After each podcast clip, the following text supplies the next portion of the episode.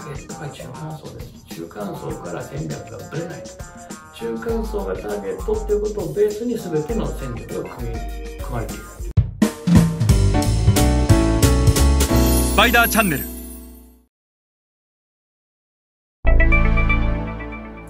えー、皆さん、こんにちは。スパイダーの森部です。えっ、ー、と、今日は先進グローバル消費財メーカーから3つのキーサクセスファクター、その2ということで、第2回目に、2つ目のキーサクセスファクターの要因についてお話をします。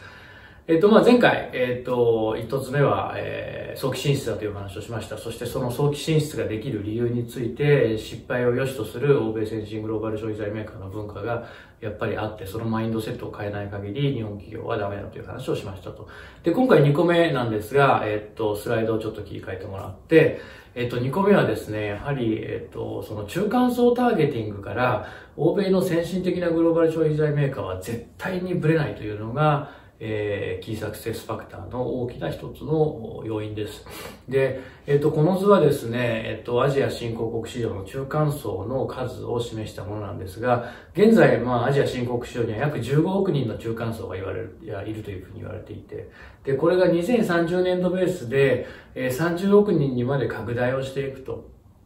で、消費財メーカーにとって一番重要なのって何かっていうと数なんですよね。で、彼ら100円、200円の消費財売ってるわけですよね。FMCG、え食品にしろ、日用品にしろ。そうすると、いかにこのボリュームゾーンである中間層を狙うかっていうことが、もうビジネスモデルとしてはもう最大の肝で、え、いかにたくさんの人に、いかに早い頻度で、え、繰り返し、いかに永遠に買い続けてもらえるかっていうことが消費財メーカーの最大のビジネスの肝なわけですよね。そうすると、消費財ビジネスにとって、えー、中間層を狙うっていうのはもう絶対的に必要で、えー、日本の消費財メーカーの多くは自分たちの商品をあんまり変えたくない。日本で実績のある商品、いわゆるオーバースペックな日用品をえー、できれば少しは安くするけど、そのまんまの状態で売りたいというのがもう根底にあるので、どうしてもターゲットが富裕層に上振れしてしまうと。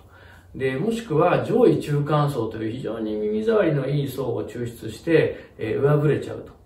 もしくは、まずはという言葉を使って、まずは富裕層、まずは中間層と。いうところから今後入っていきがちなんですが、もう欧米の先進的なグローバル消費財メーカーをもう最初からど真ん中の中間層をめがけて、え、ターゲティングをして、で、結局、えっ、と、これもまた別の機会で話しますけども、その、アジア新興国市場の、その、消費財の販売チャンネルの構造っていうのは、近代小売と伝統小売に分けられていて、これって別に富裕層が近代小売で買って、えー、貧困層が、あの、伝統小売で買うなんていうことではなくて、両方が、あの、えー、両輪で動いてるんですよね。近代小売で売れ筋のものは、あの、伝統小売でも売れるし、そしてこの、その数が国によって違いますけど、2対8とかっていう中でね、富裕層だけをターゲットにするなんていうのはかなりナンセンスな戦略で、これが化粧品メーカーですと自分たちは3000円5000円の化粧水売ってるんですっていうんであればわかります。もしくは自分たちはモンブランなんですと高いペンを売ってる。これも富裕層を狙って OK でしょうと。自分たちはゴディバですと高いチョコレート売ってるんです。これも富裕層を狙って構いませんと。ただ、日用品を売ってるのに富裕層をアジア新興国で狙うなんていう戦略はもうナンセンス以外の何者でもなくて、あくまで中間層をターゲットにしないといけないで、そのことを欧米の先進的なグローバル消費者メーカーよくわかっているので、もう中間層ターゲティングから絶対にブレない。これがやっぱ彼らのえ主要なキーサクセスファクターで、で、ここブラしちゃうと、もう何でもありになっちゃうんですよね。結局、えー、参入戦略で最も重要なのはターゲティングと 4P。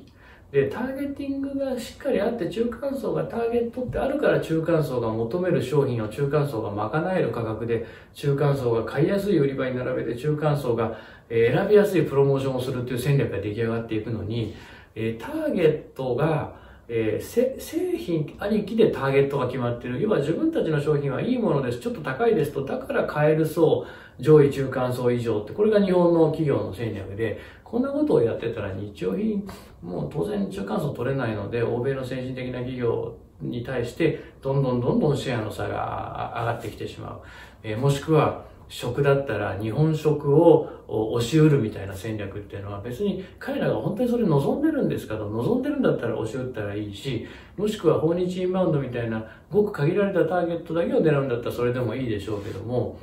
その食の文化を作っていくなんていうのはものすごい大変なことで、えー、そうではない中間層を本当に取っていくんだっていうんであればやっぱり戦略を変えていかないといけない。で、欧米の先進的な企業がえー、一つ絶対的にやっぱりぶらさないのは、もうターゲットが中間層です。中間層から戦略がぶれないと。中間層がターゲットっていうことをベースに全ての戦略が組み、組まれている。これがやっぱ彼らの主要成功要因の一つだというふうに思います。えー、日本企業もこの中間層ターゲティング、化粧品とか高級品売ってるところは別です。えー、富裕層狙って構いません。ただ、えー、消費財なんであれば絶対に中間層を狙っていかなければならないと思います。